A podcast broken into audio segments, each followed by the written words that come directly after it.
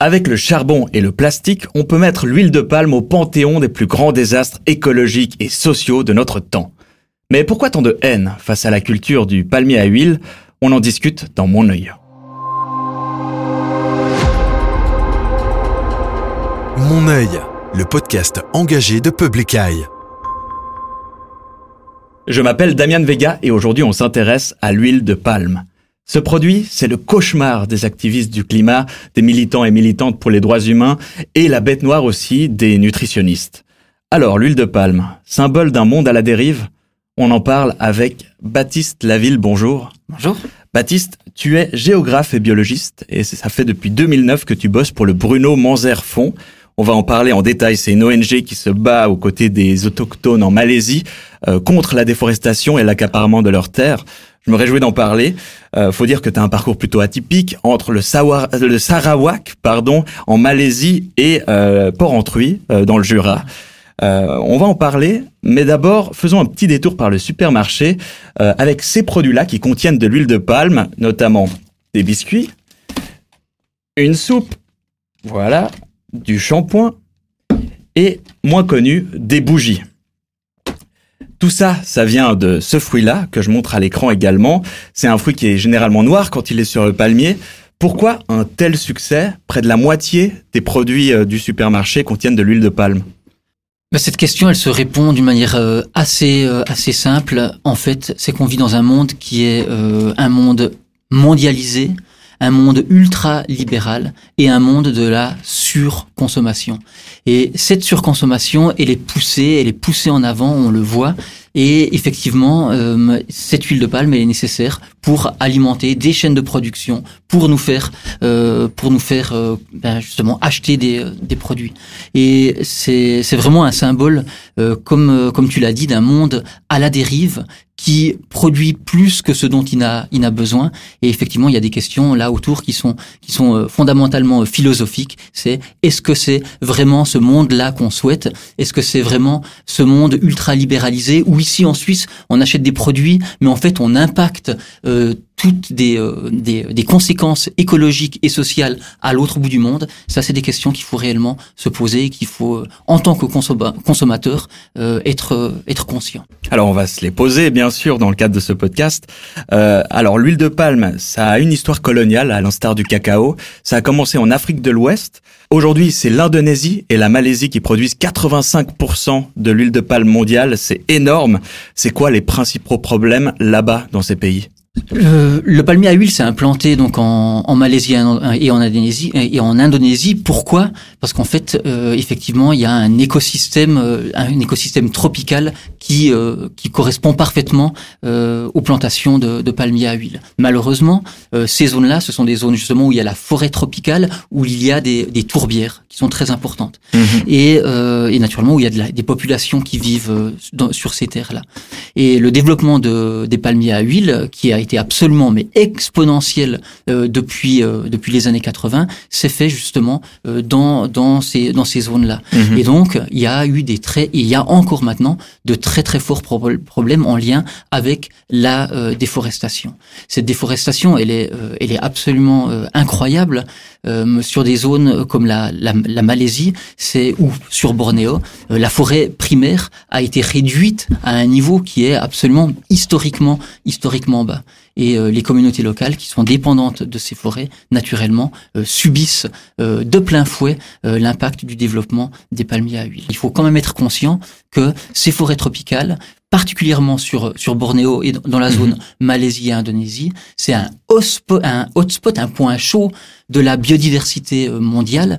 Il y a plus d'espèces, euh, de diversité d'espèces végétales qu'il n'y en a autre part dans, dans le monde. Juste pour vous donner un titre d'exemple, en Suisse ou en Europe, on a à peu près 30 à 50 espèces indigènes euh, d'arbres dans, dans, nos forêts. Mmh. Euh, sur Bornéo, c'est 3000 espèces d'arbres. Donc il y a une biodiversité qui est absolument incroyable et cette biodiversité incroyable, elle est transformée petit à petit en une monoculture. Les plantations de palmiers à huile, ce sont des monocultures, donc c'est-à-dire une seule espèce, le palmier euh, à huile. Sur des champs à perte de sur vue. Sur des champs à perte de vue.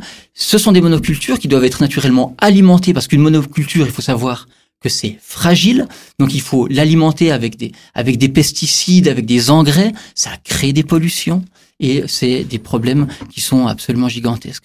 Euh, la thématique de la déforestation est étroitement liée naturellement avec la question du climat. Ce Mhm. sont les forêts, ce sont des puits de carbone. Bien sûr, surtout la forêt tropicale. la forêt tropicale est donc détruite. En plus de ça, on brûle les tourbières, elles aussi, euh, pour euh, pour planter euh, le palmier à huile. Ce qui fait relâcher du carbone dans l'atmosphère en qui fait plus. relâcher du carbone et des gaz absolument néfastes pour la santé. À titre d'exemple, encore, je me permets ça, la dernière fois que j'étais en Indonésie, du côté du Kalimantan, il y avait, c'était au mois d'août, et les feux de forêt et de tourbières étaient tellement importants qu'ils s'étalaient jusqu'à Singapour. Et moi, Mhm. quand j'étais au Kalimantan, il y avait une visibilité de seulement 100 mètres. C'est-à-dire qu'on vivait dans un smog et la visibilité n'était que jusqu'à 100 mètres. Rendez-vous compte de ça.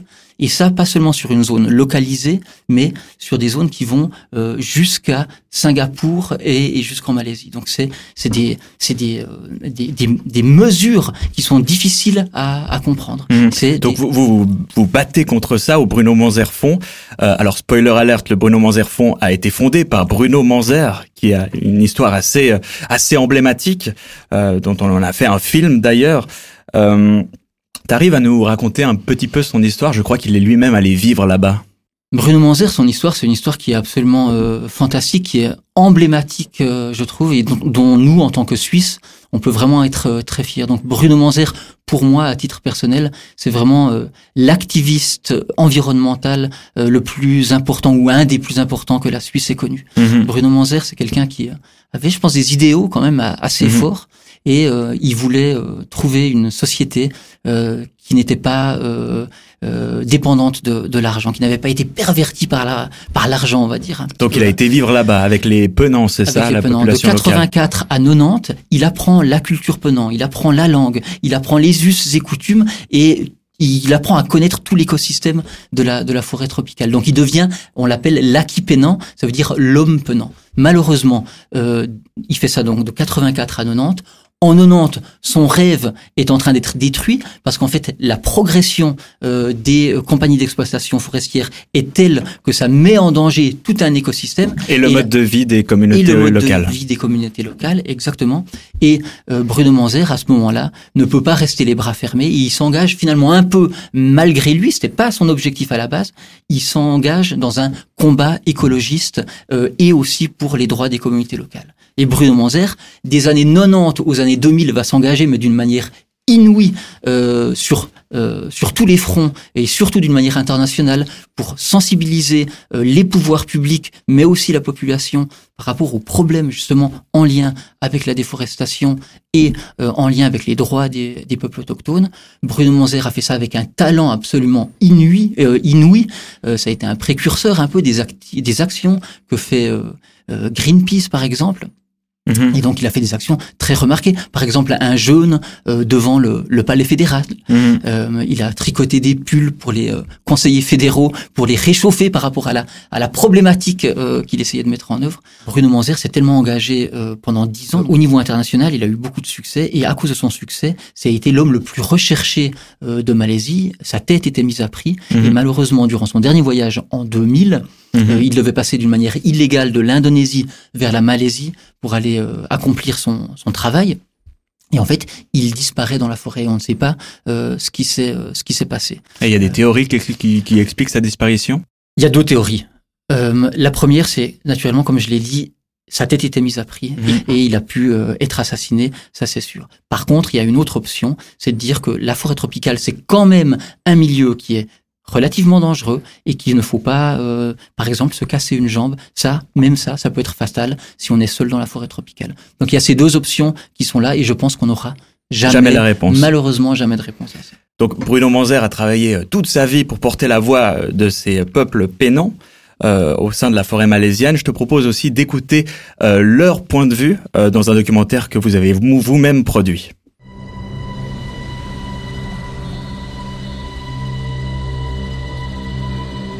On y construit des routes de bûcherons et on y rase des surfaces où s'épanouissait jusqu'il y a peu une forêt pluviale luxuriante.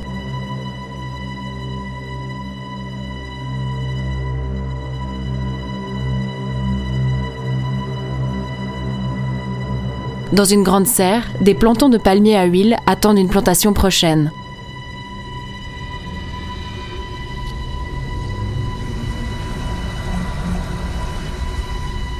Les droits traditionnels des autochtones sur leurs terres sont foulés aux pieds. Fruit tree belong to the brown people. So meaning that this part was a farm. A lot of fruit tree on this land before. It belong to the brown people.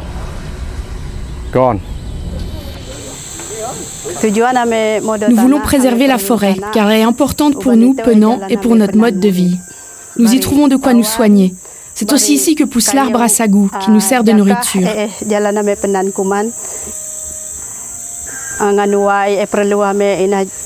L'artisanat en rotin nous permet de gagner notre vie. Si la forêt est détruite, la vie deviendra difficile pour nous. Sans forêt, nous ne trouvons plus de nourriture. La forêt, c'est notre richesse. Elle est tout ce que nous possédons.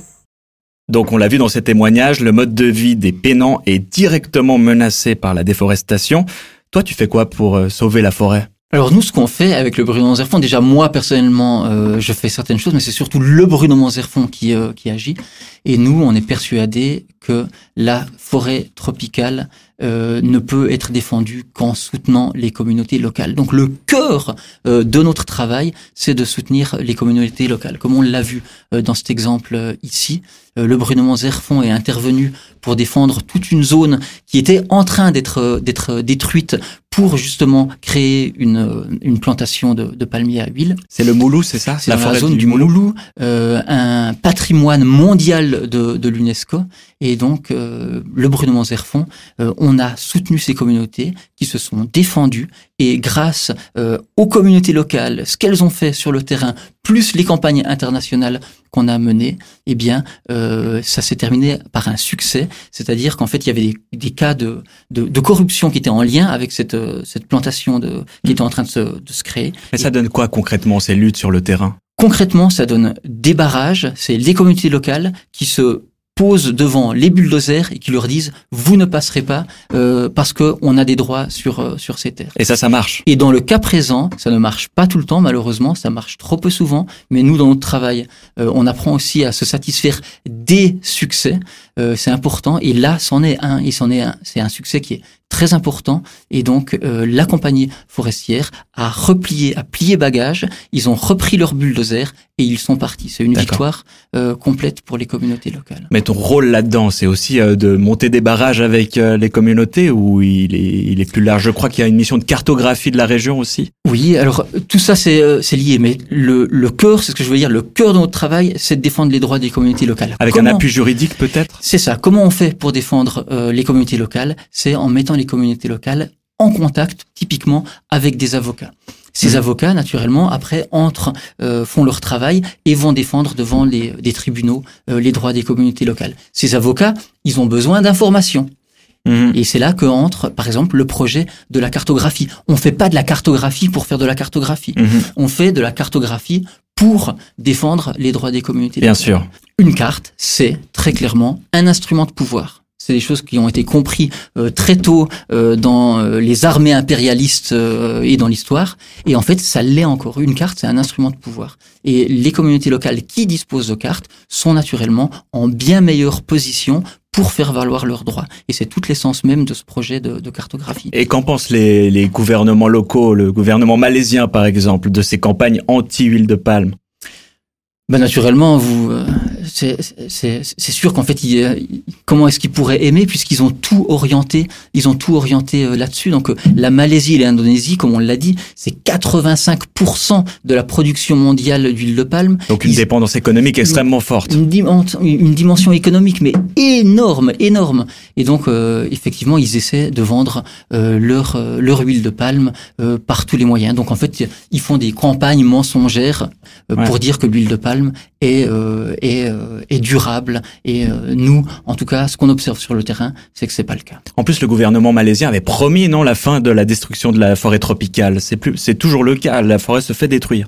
La forêt se fait naturellement détruire. On le voit encore. Les derniers chiffres prouvent qu'en fait, effectivement, la forêt tropicale continue toujours et encore de, de, diminuer et on le voit sur le terrain. Tu parlais avant d'huile de palme durable, ça c'est un grand truc aussi prôné par les industriels. Il y a notamment euh, le label RSPO pour Roundtable on Sustainable Palm Oil, dans mon meilleur anglais. Euh, en gros, la table ronde pour de l'huile de palme durable, ça c'est une bonne alternative? Nous, ce qu'on pense, c'est que c'est pas une bonne alternative. C'est qu'en fait, c'est ce label RSPO. Il faut savoir, et c'est important de comprendre, c'est un label qui a été fait pour anticiper une demande qui tendait à dire qu'il fallait des produits, euh, des garanties durables pour mhm. mieux vendre euh, ce produit qu'est l'huile de palme. Et donc, ce sont les euh, négociateurs, ce sont les producteurs d'huile de palme principalement qui se sont mis ensemble pour créer euh, ce, ce, label. il y a aussi des organisations environnementales dans le lot? Il y en a, mais ça fait à peu près sur à peu près 300 membres de cette de cette organisation RSPO. Il y a à peu près 20 sièges, 20 sièges pour les ONG. Donc c'est une représentation qui est tout à fait symbolique et, et effectivement on peut réellement euh, le voir. Donc ce, label existe, je crois, depuis 2004. Euh, euh, on est en 2020 et on voit que on, voit exactement l'explosion exponentielle de l'huile de palme. On, est même en droit de se poser de la question de savoir si ces labels, cette forme de label, en tout cas cette forme-ci de label, n'a pas plus poussé à une augmentation de la production qu'à une baisse de la production. Donc il y a des effets pervers liés à ce label en plus il y a, je pense, euh, des effets euh, pervers d'une manière générale euh, par rapport à la filière label. C'est-à-dire que il faut savoir que dans le domaine de la certification, il y a la filière label et puis la, la, filière de la chaîne de production qui est complètement certifiée. Oui. La filière label, ce n'est que un produit qui peut être euh, qui peut être certifié. Mais pas la chaîne de production dans son la ensemble. Chaîne de, de, production dans son ensemble. Et ça, ça pose naturellement, euh, ça pose problème parce qu'en fait, il faut que ce soit la chaîne de production dans son ensemble qui soit qui soit certifiée. Est-ce qu'il y a des alternatives qui tiennent la route? Par exemple, le soja, le tournesol ou d'autres types d'huile? Je pense que les alternatives qui euh, qui valent la peine d'être euh, d'être euh, mises en avant, c'est les alternatives qui sont locales. Mhm. Dès l'instant où on, on, on, prend une solution qui externalise finalement l'impact social, l'impact écologique, eh bien effectivement, on peut pas dire que ce soit durable. Donc mhm. l'alternative, c'est naturellement ici en Suisse de se baser sur l'huile de colza et l'huile de tournesol. Alors si je comprends bien, il faut ramener la production près de chez nous. Est-ce que tu penses que économiquement ça peut tenir la route? Oui, ça peut tenir euh, la route. En Suisse, on, est peut-être même un bon exemple. On n'est pas dépendant euh, euh, de, de, l'huile de palme. Ça ne représente que à peu près, je crois, 10 ou 11 de, de, de l'utilisation d'huile en Suisse. Donc en fait, on voit c'est du colza, du tournesol, du, tournesol, ce genre d'huile. Et donc en fait, on, voit qu'on arrive très bien aussi à valoriser nos, nos productions locales. Et je pense que là, on peut encore faire de nombreux efforts à, à ce niveau-là. Sur votre site internet du Bruno Monzerfond, j'ai lu Celui qui a compris mais n'agit pas n'a pas compris. Euh, Est-ce que, à ton avis, on agit à la mesure des enjeux et euh, qu'est-ce qu'il faudrait faire au niveau politique? Alors ça, c'est la grande phrase de, de Bruno Monzer. Hein. Euh, mhm. Celui qui a compris et n'agit pas euh, n'a pas compris. Et effectivement, je pense que dans notre société, on voit beaucoup de problèmes, on se rend compte qu'il y a des choses qui ne, voient pas, qui ne vont pas. On le voit par exemple avec la question du climat, mhm. mais on peine à trouver des, euh, des solutions. Et naturellement, euh, les euh, solutions au niveau politique, la responsabilité politique est, est, essentielle. En Suisse, on le voit, le temps qu'il a fallu. Bruno Manzer lui-même voulait par exemple une obligation de déclaration du bois tropical. Il a fallu mhm. attendre des années et des années. Seulement jusqu'à euh, en 2012, la déclaration du bois euh, est enfin arrivée. Et par, par rapport à l'huile de palme, la même chose. Ce n'est arrivé qu'en 2016. C'est-à-dire plus de transparence, c'est ça? Plus de transparence et l'obligation de déclaration de l'huile de palme dans, dans sur les, produits, dans les produits alimentaires. Alimentaires. Et on voit que depuis 2016, effectivement, les importations ont quasi euh, diminué de moitié. Et mhm. donc on voit qu'il y a un réel impact par rapport à ces, à ces euh, euh, législations qui sont, qui sont faites. Et là, on en vient à votre pétition justement qui demande à ce que sur les produits non alimentaires, on déclare également euh, l'huile qu'on utilise. C'est bien ça? Exactement, parce qu'en fait, on l'a vu qu'avec euh, un cadre légal, euh, c'est-à-dire avec l'obligation de déclaration de l'huile de palme dans les produits alimentaires qui est en vigueur depuis 2016, directement, ça fait quoi? Une baisse des importations de l'huile de palme. Donc, ces contraintes légales elles ont un impact concret sur euh, sur la, la, consommation ici en Suisse. Et effectivement, la grande oubliée euh, de cette question de la transparence par rapport à l'huile de palme, ce sont les euh, produits non alimentaires. Donc les bougies, les shampoings que je mentionnais en début les de bougies, podcast. Les shampoings et, et tout ça. Et c'est des c'est vraiment des des quantités qui sont importantes. Par exemple, Ikea, ne serait-ce que rien que pour la production de bougies, euh, Mhm. consomme 24 000 tonnes d'huile de palme que pour la production de bougies. C'est comparé à l'importation suisse qui n'est que de 16 000 tonnes. Ça veut dire que Ikea, euh, au niveau mondial, ne serait-ce que pour produire des bougies, consomme plus et beaucoup plus d'huile de palme que ne le fait toute la Suisse dans ses importations en une année. Alors là, on a beaucoup parlé au niveau politique. Au niveau individuel, tu recommandes de boycotter tout simplement les produits à base d'huile de palme? Le plus possible, euh, naturellement, euh, des, euh, des, euh, des démarches individuelles sont importantes. Moi, je suis persuadé que ce sont des, le, que c'est d'abord le cadre légal qu'il faut adapter, c'est-à-dire les obligations de déclaration, euh, ces accords de libre échange. Il faut faire très attention avec les accords de libre En échange. 2021, 2016, il y en a eu de plus en plus. Exactement, c'est des choses qui tendent justement à pousser à une surconsommation. Donc le cadre légal et le cadre institutionnel est hyper important. Mhm. Par contre, naturellement, après, il y a quand même effectivement une responsabilité individuelle du consommateur qui doit être attentif quand même à, à ce qu'il achète. Alors effectivement, si possible, c'est le maximum boycotter l'huile de palme, mais on le voit, c'est quand même terriblement difficile parce que dans le 50% des produits qu'on trouve au magasin, il y en a. Alors effectivement, il faut, je pense que le consommateur peut faire des efforts aussi à ce niveau-là aussi. Euh, merci beaucoup, Baptiste Laville, d'être venu et de nous avoir renseigné sur ces enjeux liés à l'huile de palme. Merci beaucoup à vous de m'avoir euh, invité, de m'avoir permis de m'exprimer et j'aimerais dire allez signer cette pétition du Bruno Zerfond qui demande euh, la déclaration d'huile de palme dans les produits non alimentaires. On la met évidemment en description de cet épisode. Et merci à vous pour votre écoute. Ça fait une année que le podcast Mon œil existe. On va faire une petite pause hivernale pour revenir à la mi-février. D'ici là, parlez-en autour de vous, à vos amis, à votre famille, à votre oncle qui bosse dans les matières premières par exemple. C'était Mon œil, le podcast engagé de Public Eye qui regarde là où les multinationales voudraient qu'on détourne le regard. À bientôt. Mon œil, le podcast engagé de Public Eye.